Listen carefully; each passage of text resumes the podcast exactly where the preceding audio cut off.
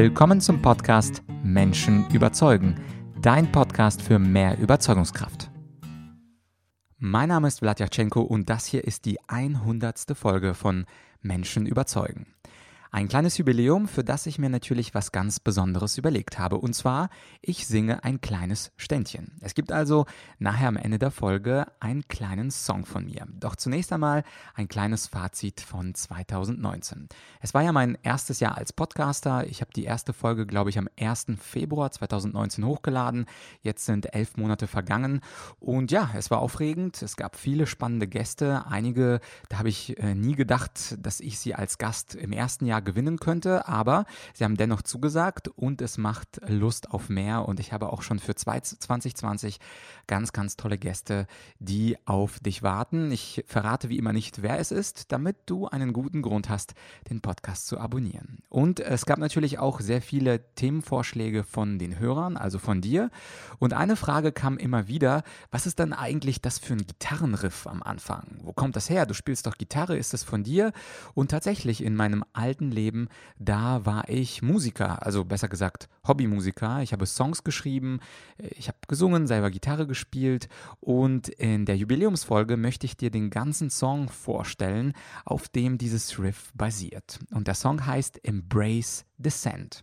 Und Embrace Descent, das ist frei übersetzt oder wörtlich übersetzt, umarme die Meinungsverschiedenheit. Also Embrace, umarme, Dissent, Dissens, Meinungsverschiedenheit. Aber eigentlich ähm, ist das der Aufruf dafür, dass man unterschiedliche Meinungen nicht nur begrüßen soll, sondern sich auf sie freuen soll. Und das ist auch der eigentliche Sinn des Podcasts. Mir geht es nicht darum, meine Meinung in diesem Podcast durchzusetzen, sondern vor allem in den Interviews unterschiedliche Meinungen zu zeigen. Und auch wenn ich eine andere andere Meinung habe, das, äh, das darzustellen. Und natürlich bist du als Zuhörer der Richter über die bessere Meinung oder beziehungsweise das bessere Argument. Was sind jetzt meine drei Lektionen aus 2019? Und die beziehen sich jetzt gar nicht mal auf das Thema Menschen überzeugen, sondern ich finde das bei anderen Podcastern immer spannend, so einen kleinen Blick ähm, in das Private zu bekommen, was die Podcaster anders oder besser gemacht haben oder woraus sie gelernt haben.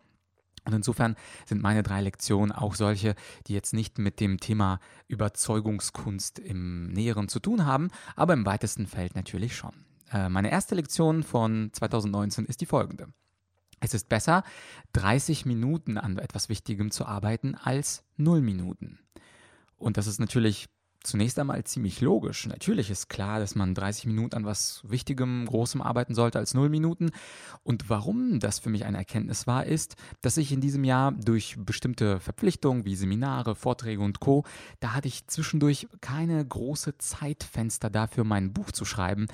Äh, ich habe ja erwähnt, glaube ich, in ein paar Folgen, dass ich gerade das lange Buch Weiße Rhetorik schreibe und das kommt auch im Juni raus.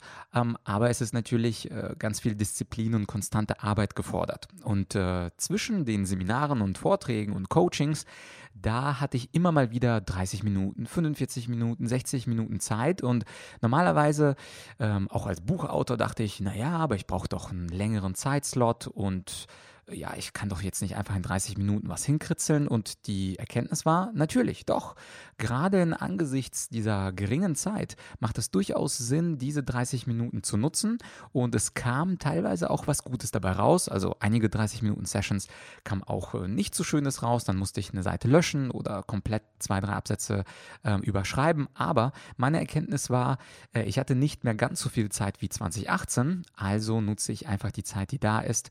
Und natürlich natürlich könntest du das, wenn du magst, auch, das natürlich auch auf deine Aufgaben übertragen. Das heißt, wenn du eine Aufgabe, wichtige Aufgabe hast, vielleicht ist es ja auch das Buchschreiben oder etwas anderes, investiere doch besser 30 Minuten in diese wichtige Aufgabe und verfalle nicht in diese Nirvana-Fallacy, also die Perfektionismus-Falle. Ah, weil ich nicht genug perfekte Zeitslots habe, fange ich erst gar nicht damit an, denn man kommt sehr viel weit weiter, wenn man 30, vielleicht auch nur 15 Minuten für eine Sache verwendet, auch wenn sie sie eigentlich, wie zum Beispiel so ein Buch, ganz, ganz viele Stunden, Tage und Wochen bedarf. Die zweite Lektion dieses Jahres ist die Tatsache, dass es einen großen Unterschied macht, wann man die wichtigste Aufgabe des Tages umsetzt. Und zwar bin ich ganz zufällig, ich glaube, das war am Flughafen in Singapur, da gab es insgesamt nicht so viele englische Bücher und ein Buch ist da farblich herausgestochen, das Buch When, also das Buch Wann von Daniel Pink. Und ich werde das auch in der Beschreibung zu der Podcast-Folge verlinken. Da schreibt Daniel Pink, äh, dass es ganz wichtig ist, wann man eine bestimmte Sache macht. Und natürlich wissen wir das auch intuitiv. Also wir wissen zum Beispiel, wenn wir unausgeschlafen sind, dass wir dann nichts Wichtiges machen sollten. Und wenn wir fit sind, dann sollten wir etwas Wichtiges, Analytisches machen.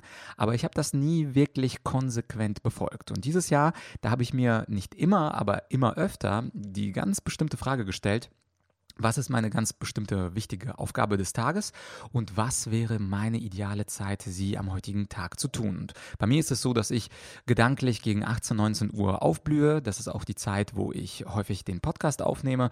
Und das ist meine persönliche Zeit. Das heißt, wenn ich meine most important task, also meine Hauptaufgabe des Tages, mir bewusst auf die Zeit setze, wenn es natürlich organisatorisch möglich ist, wo ich besonders fit im Kopf bin, bei mir 18 Uhr ungefähr um den Dreh plus minus eine Stunde, dann ist diese wichtige Aufgabe besser erledigt, als wenn ich das zum Beispiel um 13 Uhr, um 9 Uhr oder um 12 Uhr machen würde.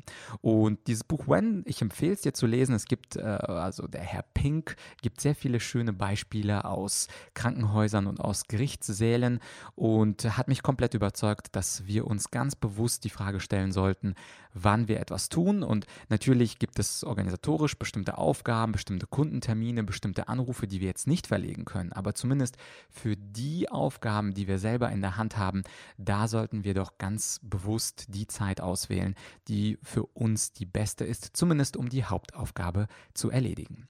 Und meine dritte Lektion äh, war, dass es ganz viel Sinn macht, aus dem Jahr zu lernen, indem man sich immer wieder diese Frage stellt, was hätte ich heute besser machen können?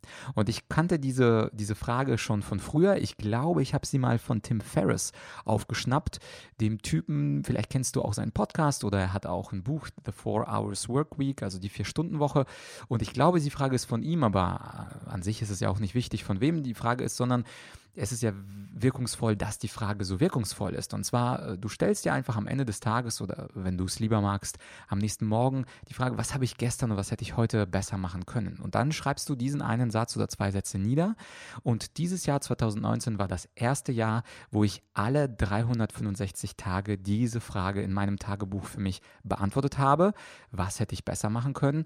Und gestern bin ich äh, diese lange Liste durchgegangen und habe für mich die wichtigsten Lektionen herausgeschrieben. Für diesen Podcast ähm, habe ich jetzt die drei Lektionen herausgefischt.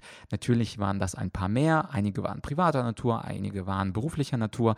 Aber es ist wirklich erstaunlich, wie diese Frage ähm, etwas bewirkt im Kopf. Und zwar das selbstkritische Hinterfragen der eigenen Handlungen. Und das ist gar nicht so gemeint im Sinne von, na, na, na, das hast du aber nicht gut gemacht, sondern die, der Impetus der Frage ist einfach am nächsten Tag ein Stückchen besser zu sein. Und es passierte aber auch, dass ich drei, viermal in Folge den gleichen Fehler notiert habe und beim vierten, fünften Mal, da denkst du dir auch, ja, okay, also vielleicht sollte ich das dann zum sechsten Mal nicht nochmal machen, weil es ist doch etwas komisch, immer wieder in die Spalte immer das Gleiche einzutragen. Ich nutze übrigens Excel dafür, also ich bin großer Freund davon, dass ich das von überall ähm, schreiben kann und ich kann meine Schrift manchmal auch nicht lesen, wenn ich etwas nachlässig schreibe, aber natürlich ist es dir ganz freigestellt. Wenn du diese Frage auch so magst wie ich, natürlich kannst du auch ein klassisches Füller- und äh, Papier-Tagebuch dafür haben. Also das waren meine drei Lektionen aus dem Jahr 2019. Vielleicht gefällt dir ja die eine oder andere und vielleicht kannst du sogar die eine oder andere übernehmen. Und wenn du dich für diese 100 Folgen bedanken möchtest, äh, bevor wir zum Song kommen, dann kannst du vor allem drei Dinge tun. Also ich würde mich erstens zum neuen Jahr freuen über eine Bewertung bei iTunes. Falls du es schon gemacht hast, großen Dank. Und falls noch nicht, ich würde mich echt freuen über einen netten Satz und eine schöne Rezension. Das Zweite, was du äh, tun kannst, um meinen Podcast zu unterstützen, ist, wenn du deine Lieblingsfolge aus diesen 100 Folgen, mit wem es auch immer ist, eine Solo-Folge, eine Interview-Folge, wenn du dir einfach in deinem Social Media, also Facebook, auf LinkedIn, auf Xing teilst und vielleicht einen netten Kommentar dazu schreibst, den Podcast auszuprobieren. Und natürlich ist äh, die beste Empfehlung eine Empfehlung für einen Freund, für eine Freundin. Das ist das Dritte, worum ich dich bitten würde, äh, diesen Podcast ähm, am Ende des Jahres oder vielleicht auch am Anfang des neuen Jahres einem Freund, einer Freundin zu empfehlen, damit auch sie oder er äh, besser in der Überzeugungskraft wird. Ja, das waren also die drei Möglichkeiten, wie du dich für die 100 Folgen bedanken kannst. Und jetzt wird es langsam Zeit für das Lied. Also das Lied hat, es ist auf Englisch, es hat ein paar debattierspezifische Bezüge, aber die Hauptbotschaft, die versteht man auch so. Das heißt also viel Spaß beim Song, dir ein erfolgreiches Jahr 2020 und ja, wir hören uns auf jeden Fall im Januar wieder. Bis bald, dein Vlad.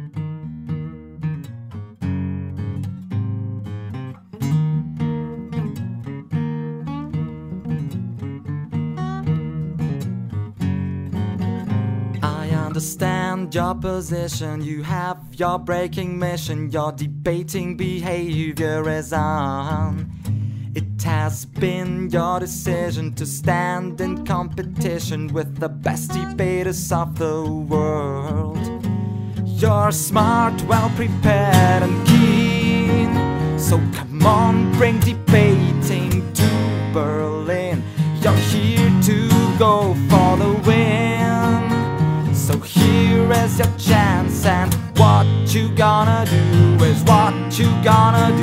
Embrace dissent.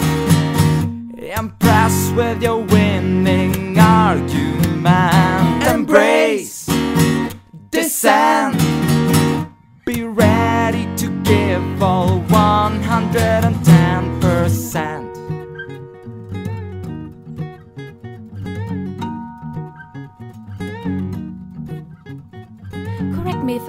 The debate wrong. I thought both clothing teams were really strong. Are you sure? Because in first prop was Oxford A. If we put them third, will that be okay? Don't forget, my dear, I'm the CA, and if I say they lost, it is okay. We believe in miracles. ESL can break on 20 points. We believe in miracles.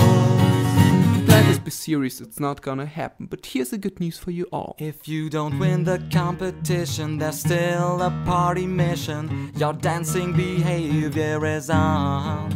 So here is your position, no beers, your ammunition. Relax, dance, and have fun.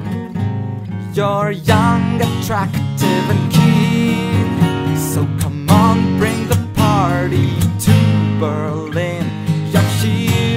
Only to win, and this is your time. So what you gonna do is what you gonna do is what you gonna do is what you gonna do is embrace dissent.